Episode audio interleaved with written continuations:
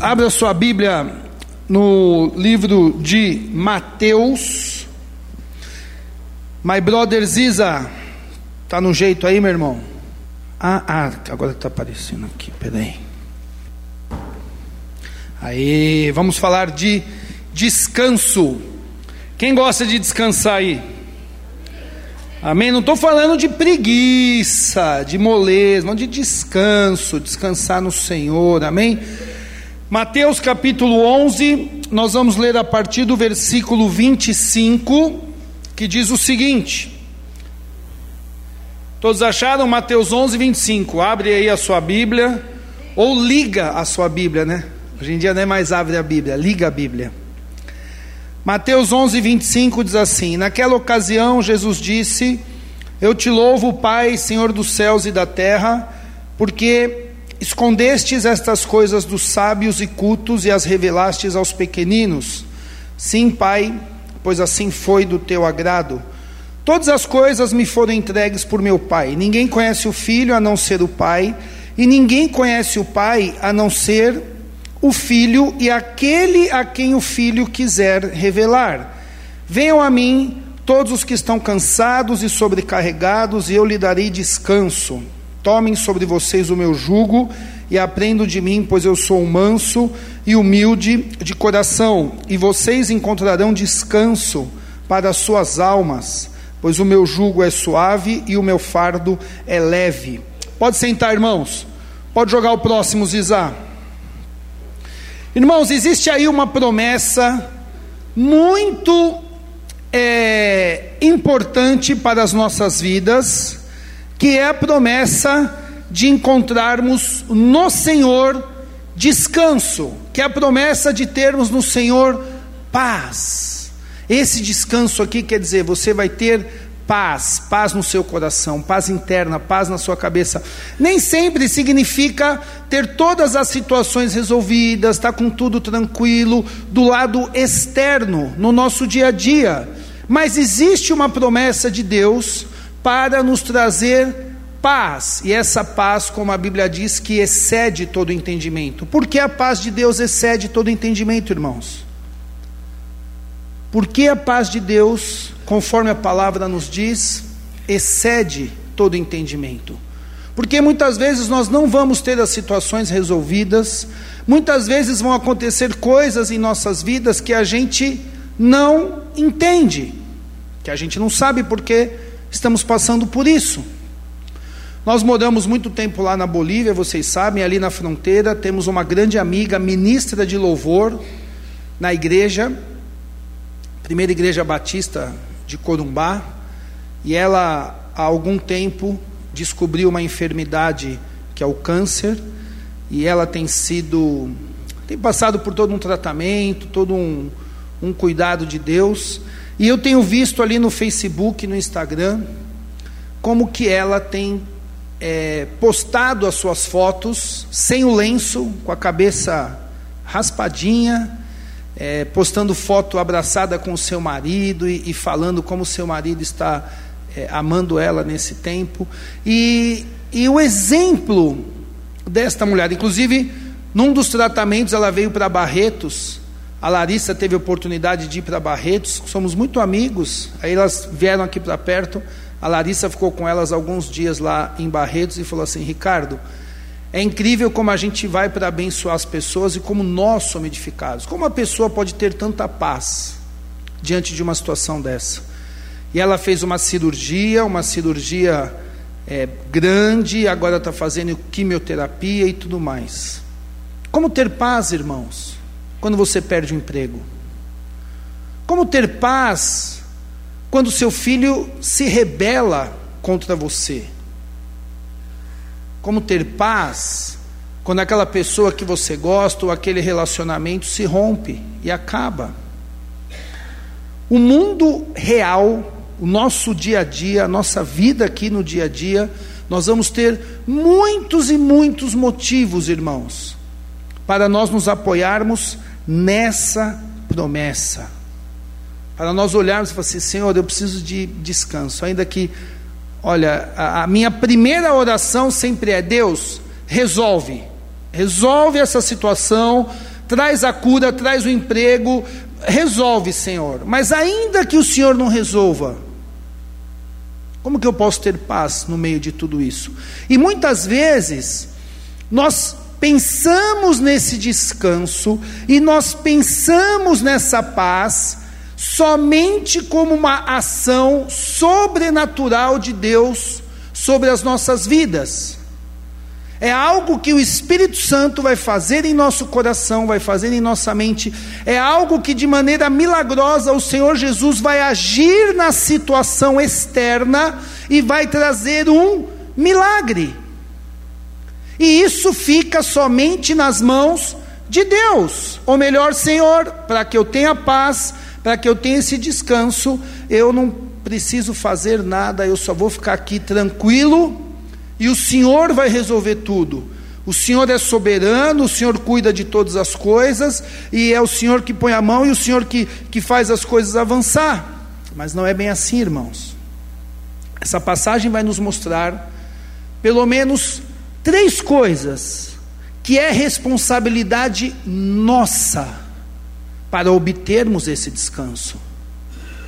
Porque existe sim, irmãos, a soberania de Deus, o Deus Todo-Poderoso que controla todas as coisas. Existe sim o Deus que tem os seus propósitos e ele cumpre os seus propósitos, mas isso não anula, isso não exclui, isso não elimina a nossa responsabilidade. A responsabilidade humana, a responsabilidade que o próprio Deus Todo-Poderoso, o próprio Deus soberano, ele traz para nós cumprirmos, por exemplo, orar e ler a Bíblia. É minha responsabilidade, é sua responsabilidade. Ninguém pode ler a Bíblia por você, ninguém pode orar por você. Se você não for orar, ninguém vai orar no seu lugar. Se você não for ler a Bíblia, ninguém vai ler a Bíblia no seu lugar. Quando alguém magoa você, é minha responsabilidade, é sua responsabilidade. Perdoar. Se não perdoamos, irmãos, não adianta reclamar com Deus, falar com Deus, não, é minha responsabilidade, é sua responsabilidade. E aí, eu quero olhar algumas coisas que, que indica aqueles que vão receber esse descanso na sua alma. Coloque seus olhos primeiro no versículo 25, 26. Pode passar, Zizá. Pode passar. Esse aí. Versículo 25: Naquela ocasião, Jesus disse: Eu te louvo, Pai, Senhor dos céus e da terra, porque revelastes aos pequeninos. Sim, ó Pai, pois assim foi do teu agrado. Irmãos, deixa o dedo aí em Mateus 11, vamos rapidinho lá para Lucas, capítulo 10, que é a passagem paralela. Só que aqui essa em Lucas, ele dá um pouquinho mais de ele, dá, ele mostra um pouquinho mais o pano de fundo dessa fala de Jesus. Mas o primeiro ponto é esse, irmão. Encontrará descanso para a alma todo aquele que receber com humildade a oferta da salvação. Presta atenção, Lucas capítulo 10 é quando Jesus então reúne 70 discípulos e os envia em dois em dois para pregar nas cidades. É, a primeiro, é o primeiro envio para pregar a palavra de Deus sem que Jesus esteja presente. Então Jesus reúne 70, separa de dois em dois, isso quer dizer que nós tínhamos aqui 35 equipes, e eles saem para pregar e para ministrar, e eles voltam. E essa fala de Jesus é bem quando eles voltam. Mas repare algo a partir do versículo 17. Lucas capítulo 10, versículo 17.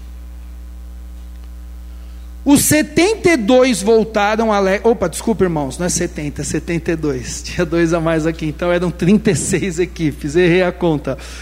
Versículo 17: Os 72 voltaram alegres e disseram: Senhor, até os demônios se submetem a nós em teu nome. Ele respondeu: Eu vi Satanás caindo do céu como relâmpago. Eu lhes dei autoridade para pisarem sobre cobras e escorpiões e sobre o poder do inimigo, e nada lhe farás dano. Contudo, presta atenção, alegrem-se, não porque os espíritos imundos se submetem a vocês, mas porque seus nomes está escrito nos céus. E aí vem a passagem que nós lemos lá em Mateus. Naquela hora, Jesus, exultando no Espírito Santo, disse: Eu te louvo, Pai, Senhor do céu e da terra porque escondeste essas coisas dos sábios e cultos e as revelastes aos pequeninos. Sim, Pai, pois assim foi do teu agrado. Irmãos, naquele tempo de Jesus, a arte de expulsar demônios era uma coisa feita com muitos encantos, muitas mandingas, vamos dizer assim. E eles expulsavam, existiam os exorcistas, mas quem eram os exorcistas? Eram aquelas pessoas sábias, aquelas pessoas cultas, aquelas pessoas estudadas. Não era qualquer um que expulsava demônio assim. E os discípulos voltam e falam assim: mano, nós estamos mó alegre, nós estamos mó feliz. Sabe por que, que a gente está feliz? Porque os demônios se submetem simplesmente falando o nome de Jesus. E eles voltam felizes e alegres por causa disso. Eles falam assim: Jesus, mano, você não está ligado. A gente fala teu nome e os demônios saem. Meu, uau, glória a Deus, aleluia. E aí Jesus fala assim: filhão, tem um motivo para vocês ficarem alegres. E o motivo para vocês ficarem alegres, conforme está escrito no versículo é, 20: Contudo, Alegrem-se, não porque os espíritos se submetem a vocês, mas porque os seus nomes está escrito nos céus, ou melhor, porque vocês foram salvos. Pode voltar lá para Mateus, capítulo 11. Agora, irmãos, vai encontrar descanso aquele que receber a salvação com humildade. Por que que agrada a Deus revelar isso aos pequeninos, aos simples, não aos sábios, não aos inteligentes, não às pessoas que se acham muito bons. Veja bem, irmãos, a graça e o amor de Deus está disponível para todas as pessoas, não importa quem ela seja. Inclusive, acho que é hoje que está tendo a parada gay em São Paulo, não é isso? Hoje nós vamos ver cenas absurdas lá na televisão. Aquelas cenas absurdas, aquelas pessoas, a graça de Deus está disponível para elas também. A grande questão aí, novamente, não é a soberania de Deus, não é o que Deus escolhe ou o que Deus não escolhe, é a minha responsabilidade de ter humildade para reconhecer que não é a minha sabedoria, que não é o meu mérito, que não sou o quanto eu sou bom. Por isso que quando os discípulos voltaram, eles se alegraram pelo fato de algo que trazia status para a vida das pessoas. Esse aí é um exorcista, ele expulsa demônio, já existia um status. E aí Jesus fala: Não, não, não, não, isso não é motivo de vocês se alegrarem. O motivo de vocês se alegrarem é porque vocês estão salvos. E a salvação, aprove a Deus, eu te louvo, Jesus louvando a Deus, porque escondeste essas coisas dos sábios e cultos e revelaste aos pequeninos, porque assim é do agrado de Deus, irmãos. O orgulhoso nada mais é do que aquele que acha que não precisa de Deus. Jesus falou assim: Eu vim como um médico para os doentes, os bons não precisam de Deus. Se você acha que você está bom, você nunca vai no médico, mesmo estando doente. E isso é tão sério, irmãos. Abra comigo lá no livro de Tiago, lá no finalzinho depois de Hebreus. Tiago capítulo 4. Tiago capítulo 4, versículo 6 diz: Mas ele nos concede graça maior. Por isso diz a escritura: Deus se opõe aos orgulhosos, mas concede graça aos humildes.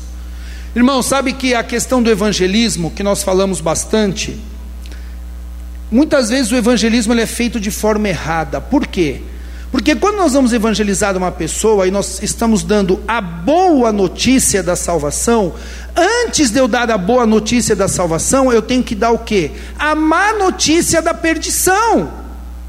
Senão a boa notícia vai se tornar até um absurdo para uma pessoa, porque se uma pessoa não acha que ela está perdida, se ela não sente que ela está perdida, se ela não entende o pecado que está levando ela para o inferno, a notícia da salvação nunca vai ser uma boa notícia. Você vai falar para uma pessoa: Deus quer te salvar, mas me salvar do quê? Eu não estou perdido está tudo bem comigo? E aí nós temos que ter uma visão de longo prazo, uma visão de futuro e uma visão de destino, sabe por quê? Com certeza você conhece, eu conheço também pessoas que não têm Jesus, pessoas que não têm Deus e a vida dela está indo tudo lindo e maravilhoso. Ela não fica doente, ela não tem dívida, ela tem uma bela família, ele é um belo marido, ela é uma bela esposa, ele tem tudo que ele quer, ele é uma pessoa feliz, resolvida na vida. E ela não acha que é perdida, ela não quer saber de Deus, e é só lá no final que vai haver essa divisão de que eles vão para o inferno e os salvos vão para o céu. Então não adianta olharmos a nossa vida do ponto de vista humano, temos que olhar a nossa vida do ponto de vista espiritual. E o que quer dizer isso? Estamos perdidos e não podemos sair dessa situação. A Bíblia diz: aquele que diz que não tem pecado já é um mentiroso. Será que a gente consegue olhar para dentro de nós e ver que estamos perdidos? Ou será que você olha para você e você acha que está tudo bem, que está tudo lindo e maravilhoso, que você não tem pecado, que tudo que você faz está bom, é assim mesmo, deixa quieto, nada a ver.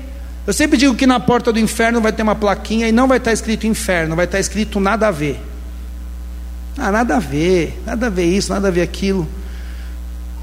Então, irmão, se queremos o descanso da parte do Senhor, que tenhamos humildade para reconhecer que todos, sem exceção, o único que não teve pecado foi Jesus Cristo. Todos, sem exceção, estamos perdidos no pecado.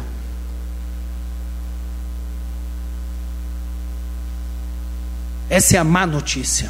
Só que a história não acaba aí. A boa notícia é que ele vem e nos salva. Mas se você acha que você não tem pecado, ou se você acha que o teu pecado não é nada, não faz mal, está tudo bem, irmãos. E veja bem uma coisa muito interessante com relação ao pecado. O pecado não deve gerar em nós apenas um sentimento de sermos uma pessoa melhor. Entenda bem o que eu vou dizer.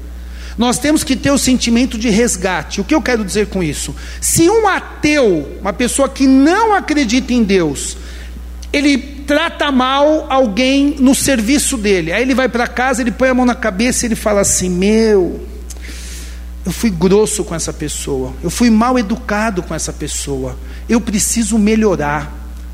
E eu vou melhorar, eu, eu, vou, eu vou ler livros de como trabalhar em equipe, como ser educado, e ele melhora. E aí passa um mês, ele novamente encontra aquela pessoa e ele então não é mais mal educado, ele é muito bem resolvido, fica tudo lindo e bonito a situação, e ele volta para casa com que sentimento? Meu, a situação foi resolvida, eu melhorei, eu cresci, eu evoluí, amém? Está errado isso? Não. Só que não pode ficar só nisso. Nós cristãos entendemos que quando nós agimos de maneira errada, o nosso destino é o inferno. Que o pecado está evidenciando que nós estamos atendendo às demandas do diabo e não às demandas de Deus. Então nós cristãos não apenas temos um sentimento de que temos que melhorar a cada dia, isso é real, isso é importante e nós temos que ter, mas nós cristãos temos um sentimento de que nós temos que ser resgatados do inferno e do pecado a cada dia, porque na verdade eu estou falando de um ateu, mas eu podia falar de um cachorro. Um cachorro, se ele puxar a roupa do varal um dia, você der uma bronca nele, ele sabe que errou. Quem tem cachorro aqui, que já deu bronca, como é que é? Ele não enfia o rabo no meio das pernas, faz aquela carinha de coitado, e ali você vai ensinando, daqui a pouco ele não está mais puxando a roupa do varal. Então, até um cachorro, ele se torna uma pessoa melhor, um cachorro melhor.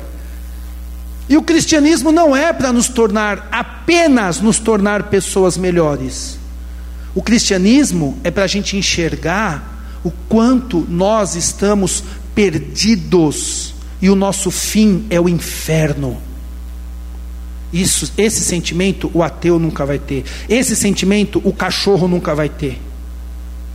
Sim, vamos nos tornar pessoas melhores? Vamos. Mas mais do que isso, vamos entender que estamos sendo resgatados do pecado, que estávamos perdidos. E o orgulho é algo tão maligno, tão maligno, que o orgulho faz a gente achar que a gente não tem pecado, ou faz a gente minimizar a consequência do pecado. Por isso que Jesus disse: atenção, maridos, se você desejar uma mulher com o seu pensamento, você já cometeu adultério com ela. Por que, que Jesus disse isso? Porque o pecado ele é destruidor desde a sua raiz, da sua essência. Talvez você possa dizer, ah, mas eu nunca cometi adultério, mas você já olhou para uma mulher e desejou ela, diante de Deus é a mesma coisa, porque isso é a raiz do pecado. Portanto, irmãos, quantos querem receber o descanso da parte do Senhor? Amém, eu quero. Que tenhamos então a humildade para receber a oferta da salvação. Que tenhamos humildade para reconhecer que estamos perdidos em nossos pecados. E é o que eu sempre digo, por isso que Jesus inventou igreja, inventou pastor, inventou líder, inventou alguém que se você estiver preso em um pecado e precisa de ajuda, vamos lá, vem caminhar junto com a gente. Vem participar dos cultos, vem participar do discipulado, me procura, pastor Maurício, pastor Daniel, pastor Pacífico. Se você é uma moça, procure as esposas. Nós estamos aqui para isso. Por isso que Jesus inventou a oração. De repente você pode falar assim, mas, ô, Rico, eu olho para a minha vida e eu não consigo me sentir pecador. Eu, eu acho que está tudo bem. É, irmão, bem-vindo ao clube. Ninguém acorda se achando pecador, a gente acorda se achando lindo e maravilhoso. O orgulho já está na raiz, já vem de fábrica. Você tem que dobrar seu joelho e orar e falar: Jesus, me ajuda a ver o quão horrível é o pecado me ajuda a desejar a santidade. Não permita, Davi fala: olha, eu olhei para os ímpios e vi que a vida deles estava indo tudo bem, e, e eles não temiam ao Senhor. É um salmo que ele fala isso, não é?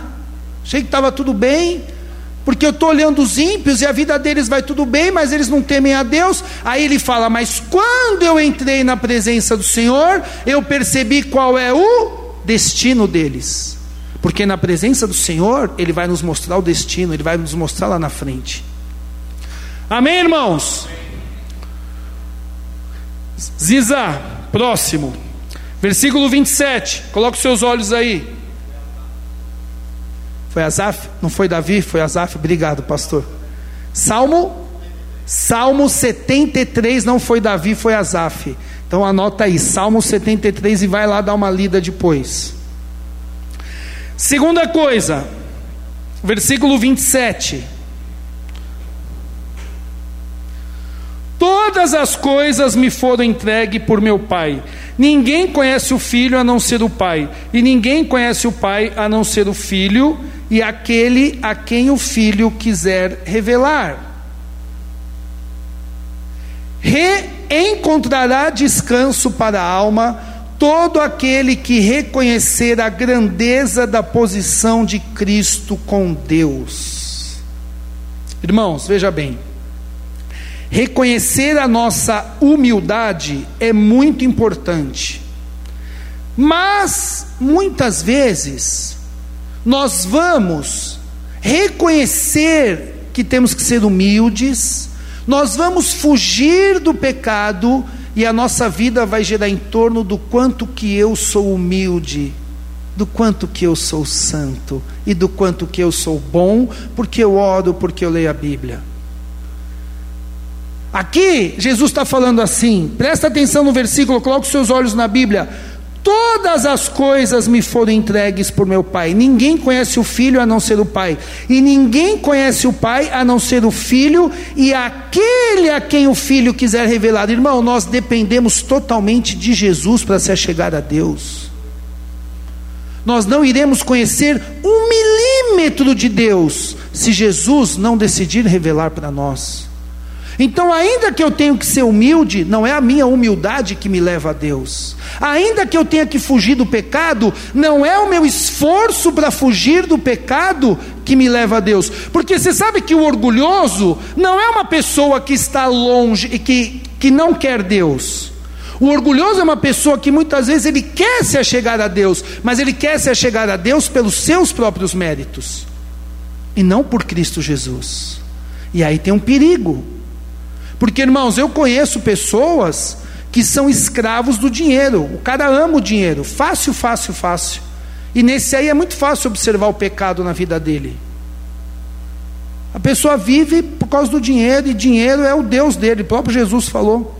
Agora, eu também conheço pessoas que exaltam o seu desprendimento. Olha como eu sou desprendido do dinheiro, olha como eu abro mão de tudo. Ah, eu sou meio João Batista, aqui como gafanhoto, me visto de pele, é, eu sou tão humildezinho. Irmãos, não! Nós não temos que cometer adultério. Não, eu tenho que levar uma vida santa dentro do meu casamento. Mas o fato de eu não cometer adultério não me faz hábil e não me dá mérito para eu me aproximar de Deus. Oh, aleluia!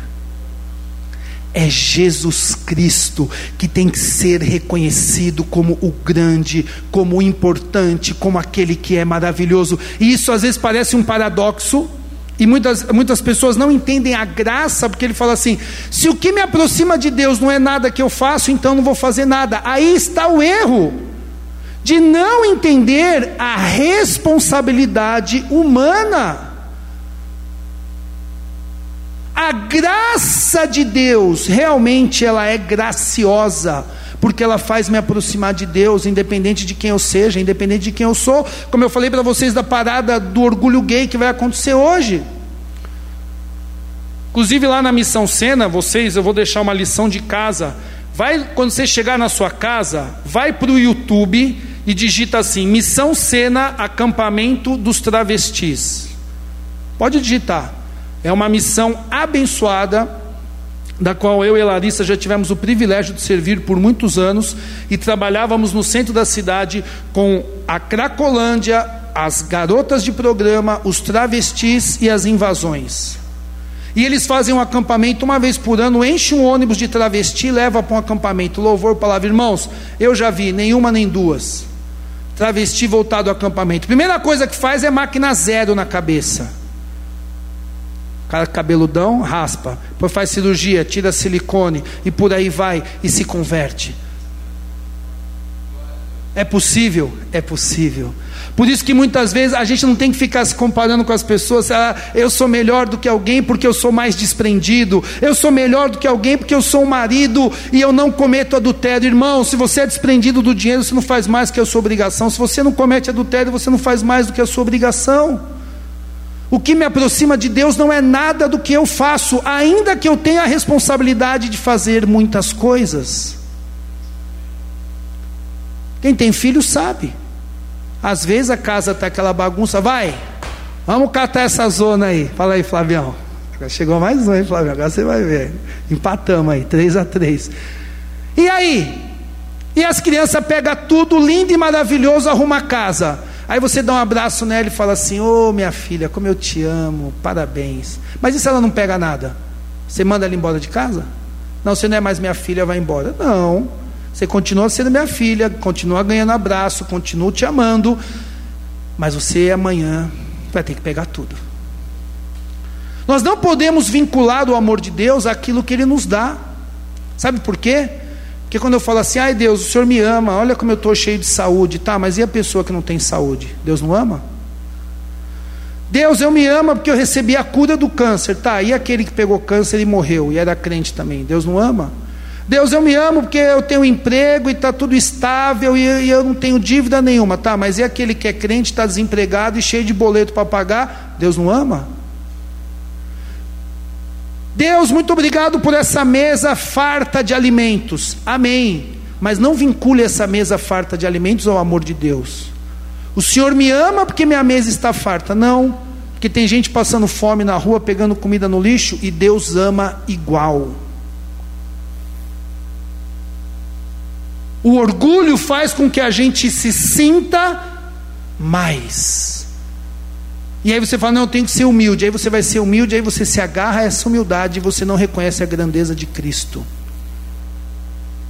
Agora, irmãos, essa não estava no script, mas que nem dizia um amigo meu, chegou quentinha do céu. Abre em Tito, capítulo 2. Tito 2, 11. Presta atenção. Esse versículo é digno de um quadro, meus irmãos. Ou, dependendo da pessoa, digno de uma tatuagem. Ainda vou fazer uma tatu com esse versículo. Calma, irmãos. Os irmãos já, a minha esposa já me olha assim, já Ricardo, pode falar essas coisas do púlpito. Depois chega em casa, tá vendo, mãe? Vou fazer tatuagem, porque o pastor falou. Só para lembrar os jovens, a Bíblia fala que tem que obedecer o pai e a mãe também, tá? Então, se ele falar não, é não, tá bom? Mas vamos lá, vamos avançar. Tito 2,11. Porque a graça de Deus se manifestou salvadora a todos os homens. Posso ouvir um aleluia, igreja? Olha a continuação do versículo. Ela nos ensina, ou melhor, a graça de Deus me ensina que eu posso viver do jeito que eu quiser, afinal de contas, Deus perdoa. É isso que está escrito na sua Bíblia? É isso? O que, que a graça me ensina? A renunciar à impiedade e às paixões mundanas, a viver de maneira sensata, justa e piedosa, nesta era presente, enquanto aguardamos a bendita e esperança gloriosa manifestação de nosso Deus e Salvador Jesus Cristo. A graça de Deus que perdoa os meus pecados, ela me ensina a abandonar os pecados, a largar os pecados a fugir dos pecados. E ela me ensina que existe uma esperança da manifestação de Deus no futuro, que é o arrebatamento da igreja, que é a glória eterna que vamos viver na presença de Deus. Então, quem diz, já que Deus perdoa, eu vou pecar, arranca o livro de Tito da sua Bíblia, joga fora esse versículo, pelo menos. Porque, inclusive, irmãos, novamente é o que eu falei no primeiro ponto. A salvação é para os humildes, porque se você reconhece que você precisa ser salvo de uma situação, é porque não estava legal. Ah, você já foi perdoado de alguma coisa legal que você fez? Já? A Rebeca chega em casa, pai, olha meu boletim. Eu tirei 10 e 9. Tá bom, filho, eu te perdoo. Não, não fez nada de errado. Olha, mãe, eu limpei meu quarto, arrumei meu quarto, fiz tudo certinho. Tá bom, filha, eu te perdoo porque você obedeceu. Não. Se somos perdoados, é porque estávamos no caminho errado, é porque estávamos fazendo coisa ruim. Então, quando você rejeita com humildade o perdão de Deus, em outras palavras, o que você está dizendo é: tudo que eu faço está certo, eu não preciso do perdão de Deus. A graça de Deus, por isso que tem muitas pessoas que têm dificuldade de lidar com a graça de Deus, porque são pessoas muito ligadas ao mérito. Elas não conseguem entender como que Deus ama alguém que não faz nada para agradar a Ele. É difícil entender isso. Eu estou ah, tão ligado no mérito, no mérito, que se eu não fizer alguma coisa, eu não me sinto bem para ser aceito por Deus. Irmãos, teremos, volta para Mateus 11, teremos descanso em nossa alma, se nós reconhecermos a grandeza de Deus. Amém, igreja? Mais um, Ziza. Versículo 29 e 30. Aceite o senhorio de Cristo sobre sua vida. Agora, quando falamos de salvação, irmãos, não estamos falando que o cristianismo é só um passaporte para você entrar no céu. O cristianismo só é útil para o momento que você vai morrer e aí vai ser determinado se você vai para o céu ou vai ser para o inferno. Por isso que nós acabamos de ler em Tito que a renunciar às impiedades, às paixões mundanas, nesta era presente. E olha só o que fala aqui o versículo 29 e 30. Tomem sobre vocês o meu jugo e aprendam de mim, pois sou manso e humilde de coração, e vocês encontrarão descanso para as suas almas, pois o meu jugo é suave e o meu fardo é leve. O grande erro na interpretação dessa passagem é achar que nós não temos jugo nenhum, não temos fardo nenhum. Ele disse que é leve, mas o jugo está lá e o fardo está lá. A nossa vida não é uma vida sem regras. Vocês sabem o que é o jugo? Todo mundo sabe, mas vou, rapidinho eu vou explicar aqui. Sabe aquela, aquele objeto de madeira na lavoura? Eles tinham os bois, então eles colocavam em cima do. Eu deveria ter trazido uma imagem aqui, mas eles colocavam em cima dos dois bois aquela madeira grandona, canga. E essa madeira fazia com que os dois bois andassem na mesma linha, na mesma direção. Hoje em dia, eu acho que dificilmente, é, só se for um contexto muito pobre ou muito tribal, deve usar animais, a maioria já tem os equipamentos, as máquinas e tudo mais. Mas quando Jesus fala, o meu fardo e o meu jugo é leve, primeira coisa, existe um jugo? Existe. Existe um fardo? Existe. Ele estava aqui contrastando com aquelas exigências religiosas da lei, dos fariseus, que era muito pesado, que ia além. Mas ele não está falando que não tem jugo. E tem que ter alguém que manda na nossa vida. Nós temos que ser o segundo, não o primeiro. Abra comigo em Romanos, capítulo 3. Livro de Romanos, capítulo 3. Nós vamos ler o versículo 23.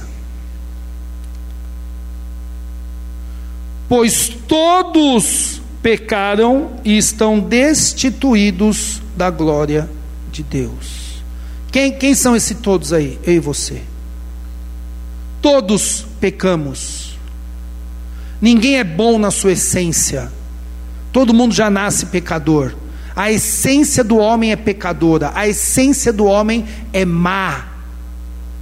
A essência do homem não se volta para Deus. E como consequência fomos destituídos da sua glória. Como consequência fomos colocados de lado. E o pecado é algo tão, tão, tão maligno que a pena para o pecado é a morte. Por isso que no Antigo Testamento, quando o cara pecava, ele tinha que levar o bezerrinho lá para o sacerdote, e ele punha a mão na cabeça do bezerrinho e ele confessava os pecados dele, e em seguida o que, que o sacerdote fazia? Matava o bicho. Então era para o cara que estava ali, que tinha cometido pecado, entender duas coisas. Primeiro, o pecado não fica impune, e a punição dele é a morte. Você está vendo o que você fez? Tem que derramar sangue, alguém tem que morrer. Só que o homem também entendia uma segunda coisa. O que, que o homem entendia? Quem está morrendo não sou eu, quem está morrendo é o bicho. Então Deus ele é gracioso e Deus ele é um Deus de amor. Só que animais eram um símbolo, depois veio Jesus que de fato foi a morte pelos nossos pecados. Só que Jesus não só conquistou para nós a vida eterna, mas ele dá para nós um estilo de vida muito de santidade de busca a Deus. Meus irmãos, a Bíblia diz, e isso é muito sério, que é melhor você ser frio do que você ser morno. Lá em Apocalipse, que ele fala assim: os mornos eu vou vomitar. É essa palavra mesmo que Deus usa. Você sabe o que é o morno?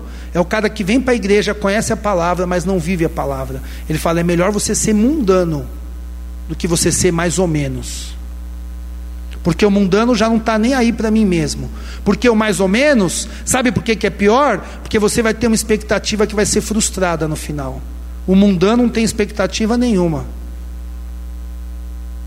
Abra comigo no livro de Lucas, capítulo 6.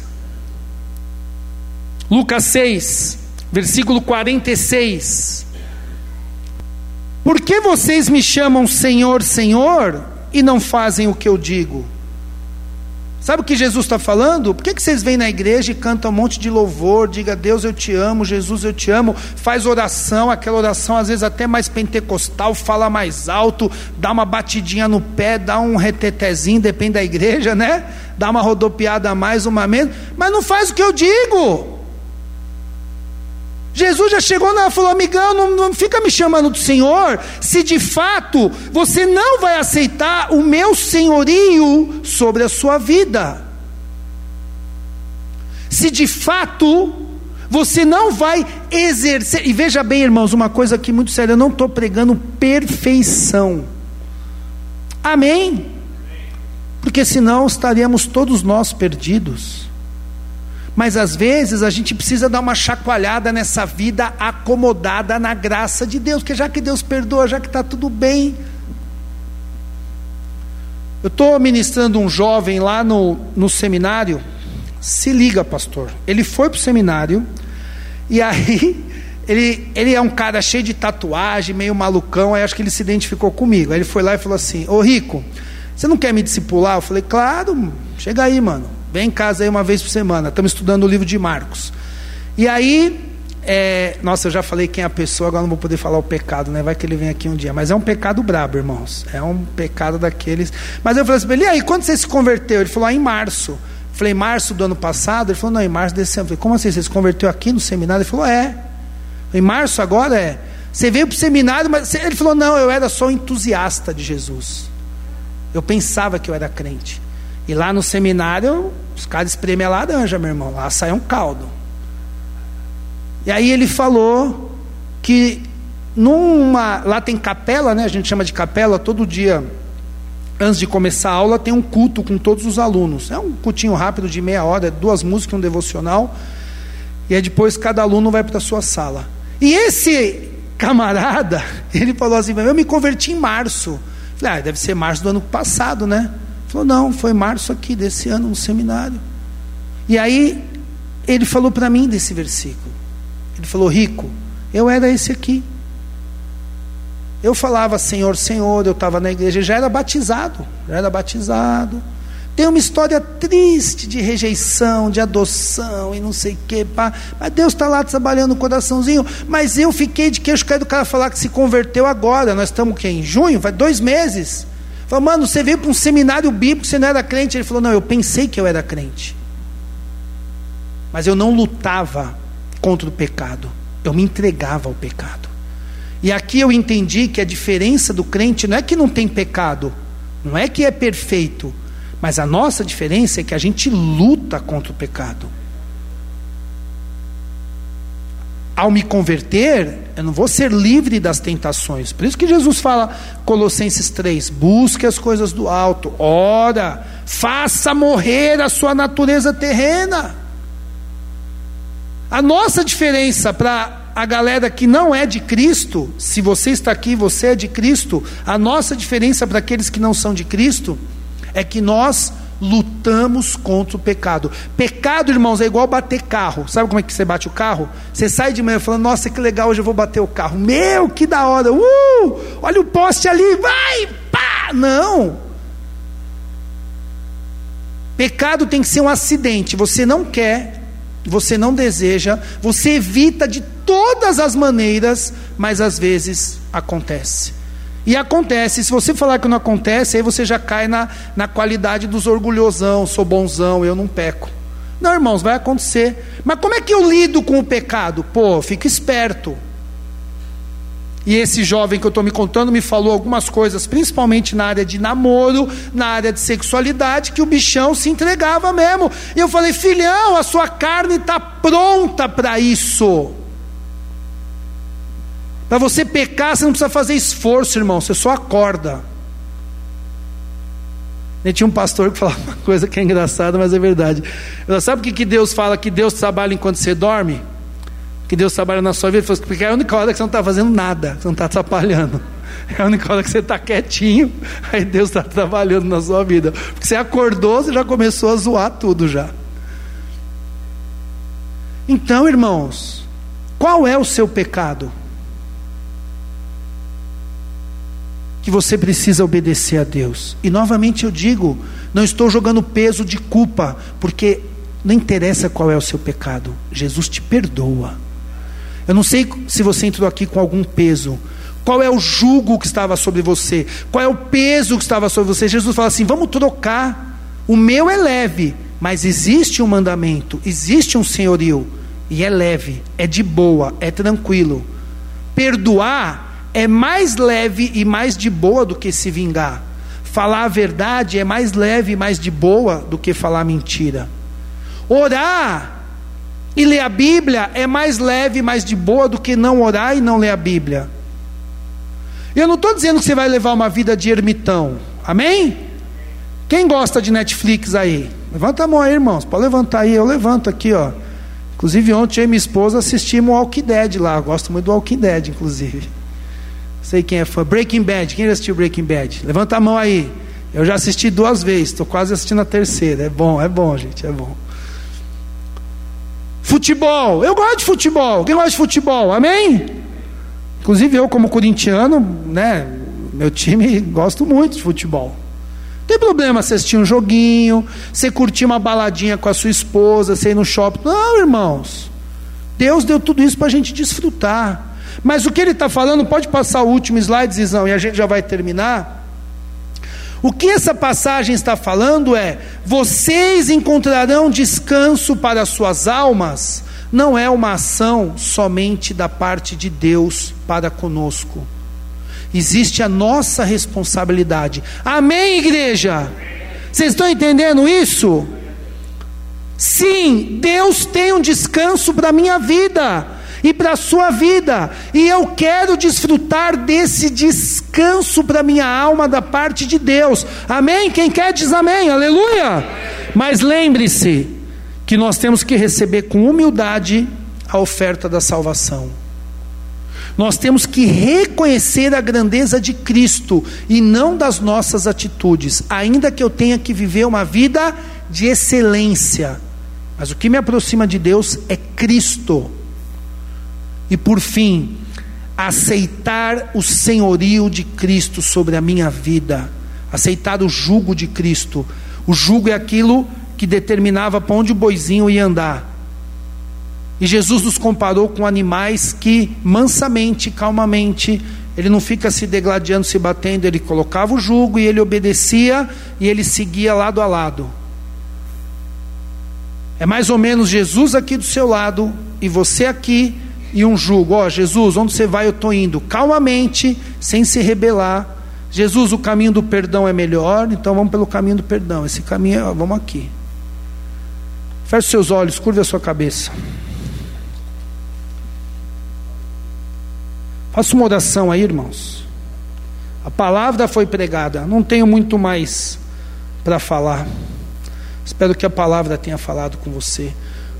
Aonde está faltando o senhorio de Cristo na sua vida? Aonde que você está sendo orgulhoso?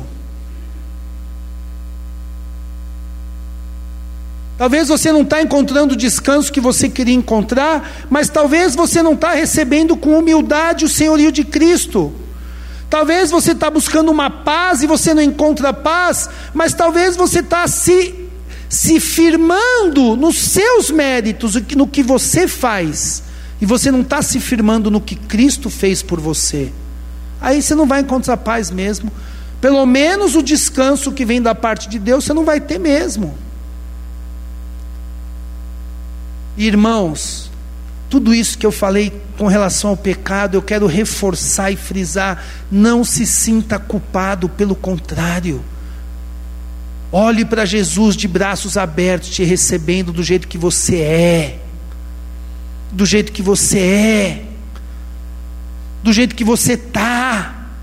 Mas, pastor, você não sabe o que eu fiz essa semana, eu nem quero saber, mas eu quero falar para você que Jesus te perdoa. Pastor, você não sabe o que, que eu penso todo dia, esses pensamentos que vem na minha cabeça. Eu não quero nem saber, mas eu quero te dizer que Cristo te perdoa, Ele te recebe.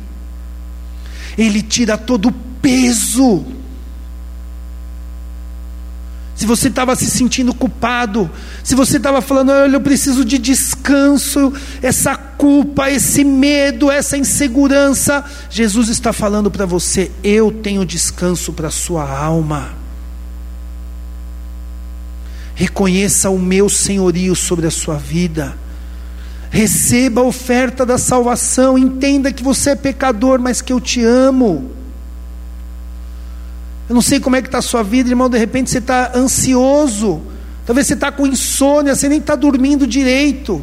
Você nem consegue dormir, que sua cabeça está mil por hora. E o Senhor está falando assim para você: descansa. Eu tenho descanso para você, mas lembre-se, no descanso que Deus nos dá, existe a responsabilidade humana, existe algo que nós temos que fazer, existe mudanças em nosso coração, em nossa mente.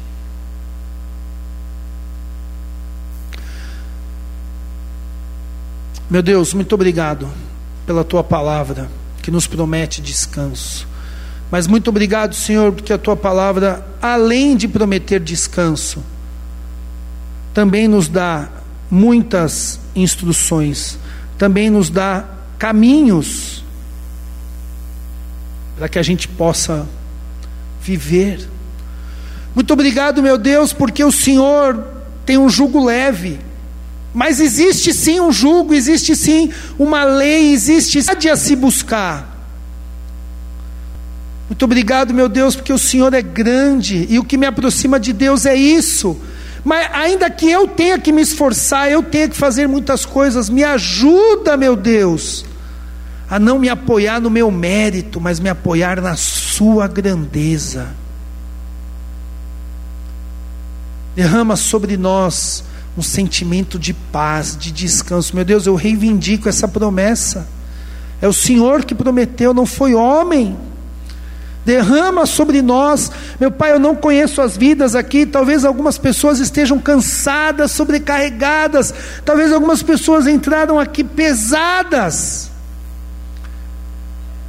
E Deus está falando: eu tenho descanso para você. Nos ajuda, Senhor, a cumprir com a nossa responsabilidade e então aguardar e desfrutar do descanso da tua parte para conosco. É assim que eu oro e te agradeço em nome de Jesus. Amém. Amém.